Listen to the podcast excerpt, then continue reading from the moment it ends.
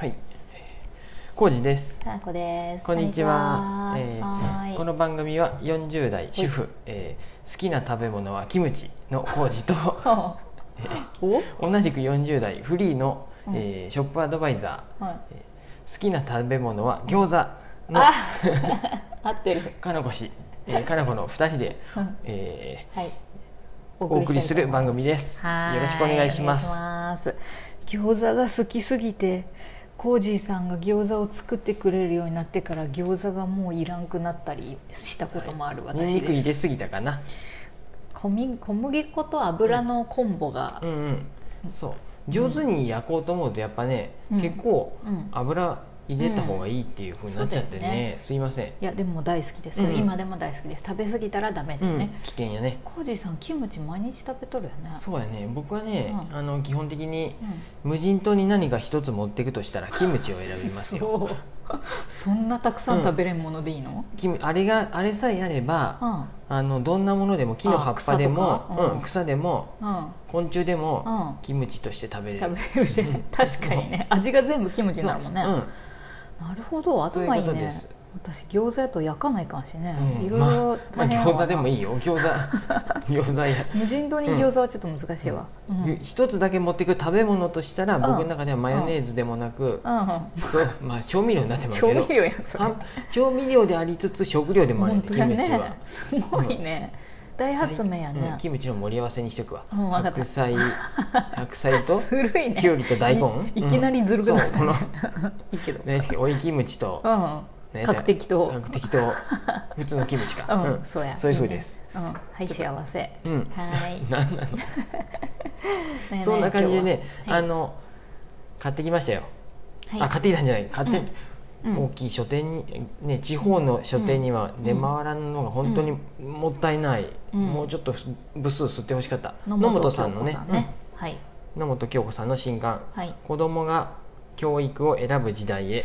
すごい良かったですアマゾンでポチってくださいもう今すぐうん。皆さん、すぐ届きますよアマゾンは。野本さんのさ、うん。前のさ日本人はやめる練習が足りてないもそうやけどさ、結構さ目から鱗的なっていうか、うんうんああかなこ氏でも？そううん。うん。なんか言われてみれば、うんうん。あのマインドとしては私、野本さんとすごく共感できるっていうか、うんうん。時代は絶対にそうだよねっていうのは分かるんやけど、うん。あちゃんとそうやって教育とかも変わってってるんだとか、うん。海外はやっぱり日本と違うところがそんなに具体的にこう、ね、あるんだっていうのが分かるから、うん。なるほどと思って、ね、うん、この面白い、はいこの野本さん、うん。マレーシアで今うん。住まれとってうん。もともと日本におったんやけどね、うん。移住されて、うん。でお子様がうん。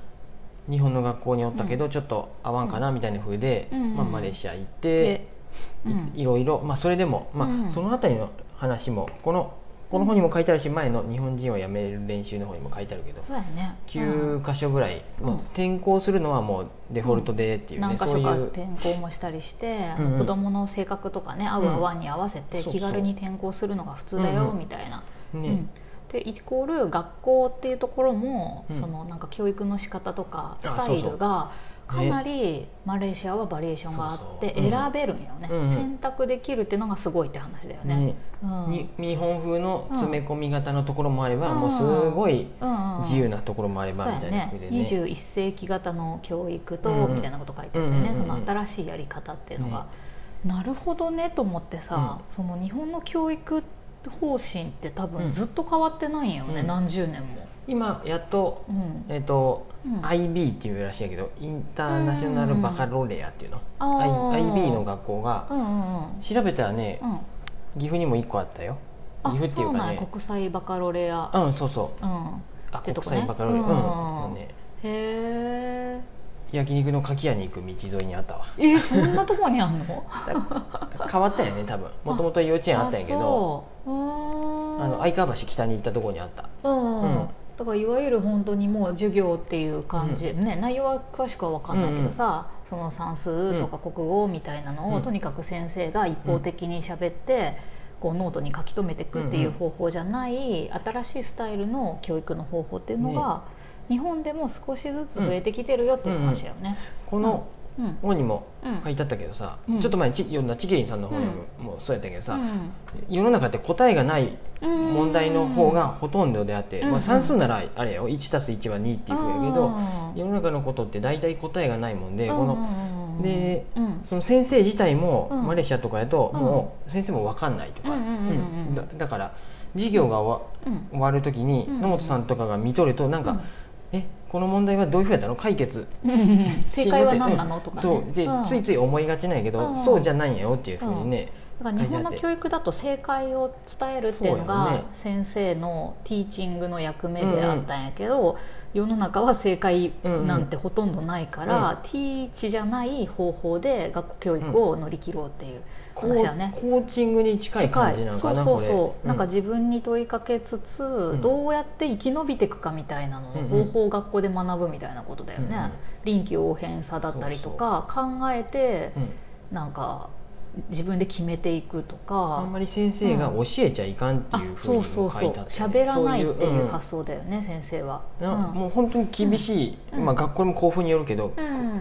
スタイルで、うんうん。あの先生が何分以上喋っちゃいかんっていう決まりがあるところもあるとかって書いてあったりして、うん。でその代わり生徒たちがディスカッションしたりとか、そうそう。自分の時間を自分なりに使って学んでいくっていう方法だよね。まあ、そもそも論やけど、やっぱり、うん。このなんやろ。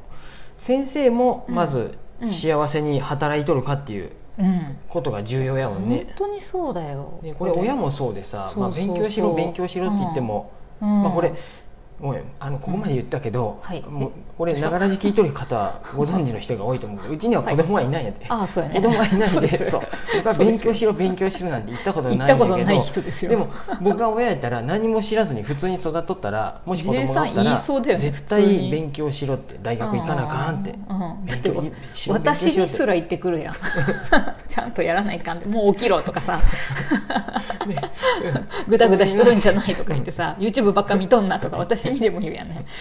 でも ちょっと待って話がそれでくる、うん。この本にはね、うん。YouTube ばっかりやっとる子供とか、うん。あのゲームばっかりやっとる子供とどう向き合うかっていうところも書いてあった、そうやね。結構具体的に書いてあるよねちゃんと、うん。おる方はね、本当にうん。読むといいかなと思そう。でもさ本当にさ、これコミュニティやってても、この野本さんの書いとるうん。考え方と同じような発想でうん。今やってるんやけどさ、結構成熟した人間じゃないと難しいなっていうのも少し思う。それこそ先生とうか、んうん。親とかが理解してないと、うん。そんな場所作れんやん環境っていうのが、んんそういうのがあってこその子供たちがう学べるわけやんうんね、うんなんかすごい親が勉強しないかうなって、まあそうよね本当に。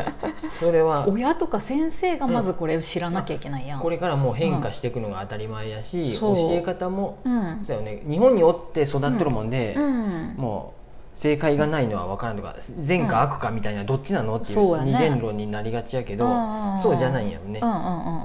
答えを出さなくてもよくって、自分話し合ったり自分で考えたりして自分なりのあの考えを伝えていくっていう話だよね、自分の意見を言うのが一番大切ってそうです。そうです。人から教えてもらって、そっかってなやっとる場合じゃなくて 考えて伝えるっていう、うん。その勉強をが、ね、そのちっちゃい頃からやれる学校があるっていうことだよね。そうやね。うん。でうん。だんだんねでも野本さん的に言うとマレーシアで起こったことがだんだんうん。遅れて日本にもやってくる、うん。これねなんどの部分で書いてあったかな、ね、日本が10年ぐらい遅れてるっていう話だよね。教育だけじゃなく他のことも確かそうやったでって書いてあっあー。てちょっと忘れてた。でも教育もうん。だんだんそっちにうんシフトしていくんじしゃないじゃないっていうふうに希望は持てます、希望ね。希望っていう言い方していいのか分からんけど。希望じゃない、本当にそうやって変わってほしいそういうふうにみんなうん疑問に思ってくる人たちが増えとるんやろうし、あれやなんか日本でも、ううんん、と、えー、何やったっけ？引きこもりとかっていうのうんとか、ん学校に行かないのが良くないっていう発想じゃなくて、その家で学ぶっていうこととか、学校じゃない場所で、ねあの過ごすっていうのを肯定的に日本も捉えるようになってきたみたいな話が書いてあったよね。ねでマレーシア N と校とかもそうやもんね N 校とかもそうやね行かなくてもうんできるようなものだったりとか、でマレーシアやとそのホームスクールっていう、あね、そうそうそうそうこの自分で YouTube で学ぶとか、うんうん野本さんのお子さんもそうやってうん何年間かはだからうん学校い転校ばっかりしてでうん。途中で気づくんよね。あ、うん。が学校でうん。学ぶより YouTube でプログラミング学んだ方がいいとかそうだね。そこに没頭してやってったとうんかさ、でで好きなことずっとね学んでいくっていう、うん。で3年たぐらい経ったら、いやうん。やっぱまた学校行くわって言って行って、かね。いいよね。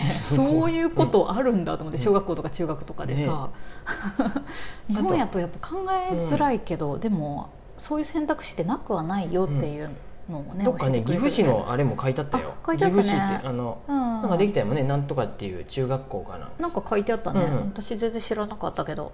なんかあったよ、星時の五郎さんとかがなんかあ。授業したんじゃないかな。講師へなんかえそうなんや。取ったと思う。だから従来型の教育じゃないっていうのがどういうふうなのかね、わまだかんないね僕らもそこまで、自分たちに子供がおったらいろいろね、うん。今調べるやろうけどなのって調べるかもしれんけど。そう。でもこれ本当ね親が読んで、うん。親がこういう感覚っていうか価値観を知るしかないよね、まずは、ね。うん、でそうじゃないと親がまず選択を提示してあげれんもんね、子供に対して。ね。うん。でそもそも英語を教えたい、子供に英語を学習させたいなら、うん親がまずその姿勢見した方がいいよみたいなことが書いてあって、そうやね。だったら親は親で、まあ、英語とは限らんけどまたなんか、かね、習い事してこれがいいんじゃないっていうのとかがあったら、とか。う、ん。言われてもやりたくない子はやらないよっていう、うんうんうんうん。で自分がやりいたいっていうのを見つけてあげられる環境を作るのが一番大事だねっていうね。時間来てまったよ、うん。本当はねそうやね。4つの C っていうのがねそうやん。それ次話せばいいんじゃない？ちょっともう一回このまま行きましょうか、本当に野本さんのあの情報は非常に勉強になりはいます、そうです。もはい。しよければ、うん。またもう一回続くので聞いてください。こんな感じですね。ありがとうございます。ん。はい。ありがとうございます